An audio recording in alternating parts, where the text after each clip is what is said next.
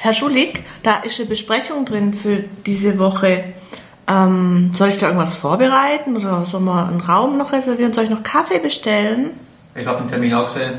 Die Frage ist, brauchen wir einen Termin überhaupt? Ah, Da war eine Agenda dabei, ganz akribisch, mit wer hat wie viel Redezeit von, von dem Kollegen aus, dem, aus, aus der Finanzbuchhaltung. Das habe ich gar nicht gelesen, das ist auch noch zu viel. Ah, Der Marketingmann hat eine komplett andere Idee. Ja, das wird schon wieder nichts. Ja? Am besten ist die Besprechung fällt aus. Ja, jetzt, wie, wie, was soll ich jetzt machen?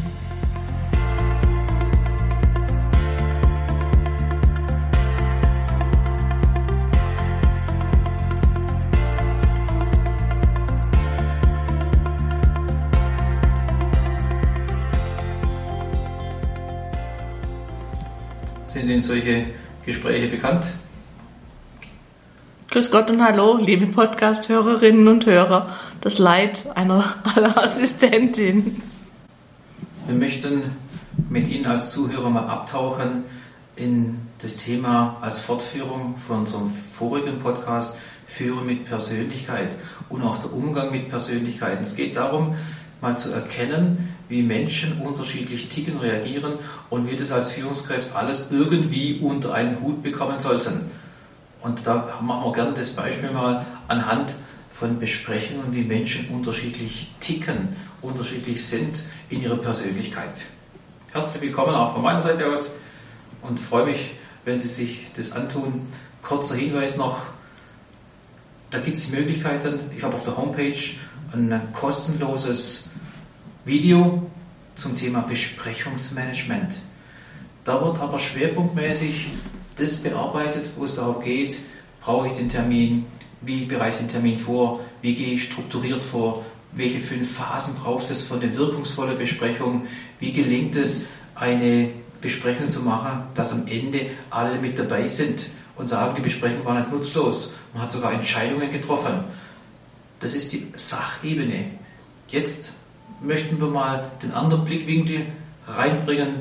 Wie gehen wir mit Menschen unterschiedlichen Typus, unterschiedlichen Verhaltensmustern mit solchen Sachen um und versuchen ein Beispiel von Besprechungen uns mal zu Gemüte zu führen. Wenn Sie unseren Start zu diesem Podcast aufmerksam zugehört haben, werden Sie vielleicht festgestellt haben, dass wir da schon die verschiedensten Menschentypen, Ausprägungen so ein bisschen beschrieben haben. Natürlich will die Assistentin erstmal alles richtig machen. Die will ganz sicher sein, dass diese Besprechung alles gut organisiert ist, dass keinem mal irgendwas fehlt. Der Chef dagegen poltert, ich weiß gar nicht, ich habe es gesehen, brauchen wir es überhaupt.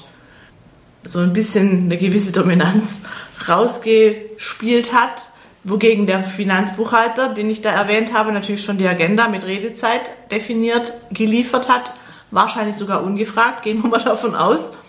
Und der Marketingmensch mit seinem hohen, für alles zu begeisternden, alles wird gut, Chaka-Stil, gesagt hat, ich mache das, ich würde es ja ganz anders machen. Und er hat viele, viele Ideen, wie man es machen könnte. Bringt es aber auch leider nicht auf den Punkt. Und wenn wir dann mal so eine Besprechung betrachten, ich möchte mal auch das Ergebnis schon mal vorwegnehmen. Ich glaube, es ist unsere Führungsaufgabe, diese verschiedenen Menschentypen, wenn man sie als solche bezeichnen darf, auch entsprechend abzuholen, dass für alle was dabei ist mit der Zielsetzung. Genau genommen brauchen wir verschiedene Leute. Ich will das mal auf einen konkreten Punkt bringen schon. Wir brauchen den Entscheider, der am Schluss auch tatsächlich sagt, da geht's lang, so machen wir das. Wir brauchen denjenigen, der gründlich die Sache analysiert hat, die Pros und Kontras rausarbeitet, den Nutzen, den Mehrwert, der das entsprechend auch akribisch vorbereitet hat. Wir brauchen jemand, der das drumherum regelt. So wie wir es gerade von der Frau gehört haben, vielleicht noch, holen wir vielleicht noch einen Kuchen, wer backt ein. Sicherlich ein Thema, ist noch genug Kaffee da. Auch das ist erforderlich. Zu sagen, Mensch, wie gehen wir mit solchen unterschiedlichen Menschen um? Und wenn wir nur welche hätten, die in der Sache alleine orientiert sind, fehlt was. Wir müssen diese verschiedenen Persönlichkeiten, deren Stärken auch in Besprechungen mit reinbringen. Und das machen wir jetzt mal systematisch. Ja, auch das ist ein typischer Fall, wenn jemand die Sache richtig machen möchte. Die Frage ist tatsächlich systematisch. Das gehen wir heute im Podcast auch mal durch. Wie gehen wir mit Menschen um, die tatsächlich so eine Besprechung für gar nicht sinnvoll erachten? Wir wissen, deren Zeit ist kostbar. Sie fokussieren sich auf das Wichtige, auf das Konzentrieren. Die gehen gar nicht ins Detail rein. Dem, dem liefern wir schon mit der Einladung zur Besprechung zu den Themen, über die wir reden wollen, am besten schon mal einen Lösungsansatz dazu. Damit wir dann über etwas reden und nicht um etwas herumreden, sondern wir sagen, wir haben uns Gedanken gemacht, wir schlagen das und das vor, weil das oder das könnte der Nachteil daraus sein. Der Mensch braucht einen Nutzen für die Besprechung. Brauchen wir diese Besprechung überhaupt? Ja, wir brauchen sie, weil wir vielleicht bestimmte Aspekte noch berücksichtigen müssen. Der braucht es als Ergänzung für seine Art, weil er vielleicht nur fokussiert auf seine Zielsetzung achtet. Aber vielleicht gibt es noch ein paar andere Dinge. Wir brauchen auch den Menschen, der so spontan ist, der vielleicht locker ist, der auf eine andere Art und Weise vielleicht neue Ideen reinbringt. Nicht nur das Bestehende zu bewahren, sondern auch mal neue Wege zu gehen. Sonst könnte ja keine Innovation stattfinden, keine neue Wege, neue Wege gefunden werden. Wir brauchen den anderen auch, der für eine Sache begeistert sein kann, der auch von anderen Menschen begeistert ist, der sogar andere mitnehmen kann, mitreisen kann, die tatsächlich vielleicht eher in sich gekehrt sind, die eher zurückhaltend sind, introvertiert, die brauchen wir auch. Und vor allen Dingen brauchen wir die, weil diese Menschen, die so begeistert sind und, und so Spaß an der Sache haben, die malen uns vor unserem Auge schon mal den Messestand auf, wo wir unser neues Produkt vorstellen und in allen Farben können die beschreiben und uns, uns erklären, welche Farben der Messestand hat und welche Produkte und welche Kunden. Die haben das einfach präsent. Und schon haben wir in unserer Besprechung einfach einen Mehrwert, wie das Ergebnis schon aussieht. Das sind Leute, die wissen auch, wie es andere machen. Die sind gut vernetzt. Die haben Ideen von anderen, die sie einbringen können. Und die man nicht gleich von vornherein abtut. Genau, genau. Wir brauchen aber auch Menschen, sollten Sie mal das Video auf der Homepage angeguckt haben, die tatsächlich dafür Sorge tragen, dass auch eine Besprechung systematisch läuft. Weil die Gefahr für den einen, das Beispiel von Ihnen war der Marketingmensch, der verzettelt sich vielleicht auch, hat eine andere Zeitwahrnehmung und unterhält sich dort und sprüht vor Energie, aber wir vergessen, die Thematik, dass wir nur eine bestimmte Zeit haben. Da brauchen wir Leute, die so quasi als Antriebsachse in der Besprechung unterwegs sind. Hey, wir machen den Punkt, jenen Punkt, dafür haben wir so viel Zeit vorgesehen. Wir machen das gründlich, analytisch und gehen dann Stück für Stück durch und verzetteln uns nicht. Und wenn ein Vorschlag kommt, der gar nicht zum Thema passt, muss man den rausnehmen und vielleicht auch später vertagen. Sonst kommen wir nicht zum Ergebnis und die Zeit läuft uns davon. Und wenn die, die Stimmung in diesem Team stimmt, ist dieser hochimpulsive Marketingmensch auch froh drum, dass ihm jemand so ein bisschen wie so eine Leitplanke zeigt, weil er weiß, er kennt ja seine Schwächen meistens auch. Und ist dann froh, dass jemand sagt, du komm jetzt mal bis nächste Woche müssen wir das so und so fertig haben. Lass uns da mal überlegen, wie wir schnell an das Ziel kommen, dass wir weitermachen können. Ich glaube, diese, diese ähm, Spaß haben, begeisterten Menschen sind da auch oft dankbar über eine Hilfestellung. Und ich glaube auch, dass die solche Menschen auch sich führen lassen und sie sind nicht nachtragend. Sehr häufig Menschen, die so hoch initiativ unterwegs sind, die hoch äh, spontan und lustig sind und Witze heben ihre gute Laune. Aber der manche Nüchterne sagen, würde sagen, hey, äh, Spaß beiseite, und jetzt äh, an die Sache. Aber sie sind auch dankbar dafür und sind nicht nachtragend und vergessen das auch, was vielleicht beim anderen Typus nicht der Fall sein kann der hergeht und sehr systematisch ist, einen Plan hat und sich gründlich überlegt hat, wie war das beim letzten Mal. Sehr, sehr akribisch und da gewisse Erfahrungen mit reingebracht hat. Wenn wir jetzt die Assistentin noch mal kurz uns vor Augen halten, die, die möchte, dass mit Sicherheit alles gut vorbereitet ist, dass genug Flipchartpapier bereitsteht, dass genug Kaffee da ist. Dieses Streben oder dieser Wunsch nach Sicherheit, dieses Bedürfnis, dass alle zufrieden sind letztendlich, sind auch ein wertvoller Beitrag für eine Neuerung oder eine Innovation, weil die Menschen immer wieder zu, zurückdenken oder, oder nochmal querdenken, darf ich nicht sagen. querdenken.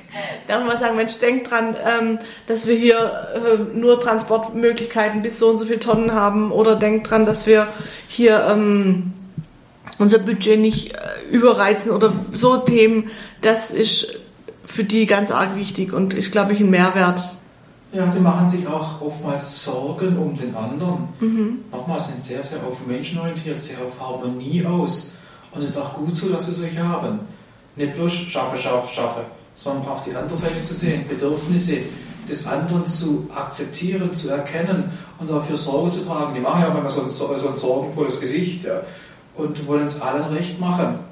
Sehr wichtig. Hat auch einen Mehrwert, auch in der Besprechung, dass jemand so den, den Kit darstellt mhm. und äh, so manche Störfaktoren und manche äh, Animositäten, auch persönliche Unterschiede versucht zu kompensieren und die Last damit zu tragen. Das übernehmen die. Und es ist gut so. Wenn wir mal so einen Schweinsgalopp machen, so manche Menschen, so Unternehmertypen, die so Macher sind, die würden die Besprechung gar nicht brauchen, die entscheiden es einfach. Aber es ist gut, wenn man es in der Besprechung mit anderen Blickwinkeln betrachtet. Dann haben wir Menschen, die dann zur Besprechung kommen, nicht einmal mehr das Thema wissen und nochmal auf Ballhöhe gebracht werden müssen. Aber es ist gut, dass wir sie haben, weil sie anders denken, anders als wir und die sie auch als Bereicherung darstellen. Wir haben dann Menschen, die versuchen, sich an die Struktur zu halten und wird liebevoll und vorsichtig daran erinnern, dass das Ganze, sag ich mal, äh, nach seiner Zielsetzung abläuft. Und dann haben wir noch einen, der am liebsten ins Protokoll schreibt, nicht viel sagt, weil er zurückhaltend ist und introvertiert, der eigentlich das Protokoll nur schreiben würde. Und genau genommen am liebsten alleine arbeiten würde. Der braucht die Besprechung vielleicht gar nicht mit Menschen, weil er nichts sagt. Da muss dann die Führungskraft vielleicht moderieren. Und jetzt kommen wir eigentlich zu einem wichtigen Punkt als Führungskraft. Diese unterschiedlichen Stärken der Menschen auch in der Besprechung sinnvoll zu gestalten, zu wissen, ich brauche alle Kombinationen. Wenn es nur, nur Menschen gäbe, die dominant sind, gibt es keine Besprechung. Wenn es nur Menschen gäbe, die nur fürsorglich unterwegs wären, würden die ganze Tag in der Besprechung sein und sich wohlfühlen wollen. Und andere, die äh, in der Besprechung sind, die machen die Besprechung von 9 bis 10, die in Wirklichkeit dann nachher über bis zur Mittagspause läuft weil sie sich wohlfühlen in dem Umfeld, auch im Mittelpunkt mal stehen, man ihre Anerkennung an den Tag legt und die Chance nutzt, hey, der ist wichtig, der hört sich gerne reden, ich als Moderator muss dafür Sorge tragen, dass er nicht zu viel Redeanteil hat und den stillen, der dann tatsächlich nichts sagt, sondern nur beobachtet, nur analysiert, auch mal herausfordert, auch mal direkt fragt, wenn man, wenn man den fragt, gibt er auch eine Antwort. Aber nur dann, ansonsten macht er den Mund nicht auf. Diese Rolle also anzunehmen, sich bewusst zu machen, dass diese Unterschiedlichkeit auch einen Mehrwert darstellen können. Man nennt es in der Führungslehre Management des gegenseitigen Ergänzens, dass wir uns ergänzen können. Und da kommt wieder dieser Spruch dazu, du bist okay, ich bin okay. Jeder auf seine Art und Weise bringt sich mit ein.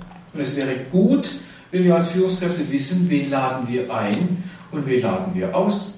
Vielleicht ist manchmal sogar sinnvoll, dass wir welche, die gerne alleine arbeiten, gar nicht zum Meeting dazu nehmen, sondern sagen, bring mir deinen Impuls, schreib mir eine E-Mail, schreib mir, was wichtig ist, dass er seine Sache alleine machen kann und sich anderweitig einbringt. Der will die Besprechung gar nicht. Der freut sich, nicht in der Besprechung teilzunehmen und kann schaffen, kann an seiner Detailarbeit unterwegs sein.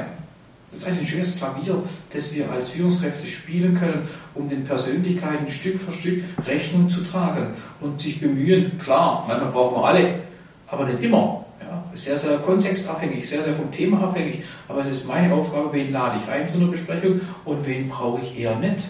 Und wem tue ich was Gutes und wem nicht. Was können wir jetzt aus diesem Gesagten noch rausholen, wenn wir unterschiedliche Menschen in Besprechungen haben?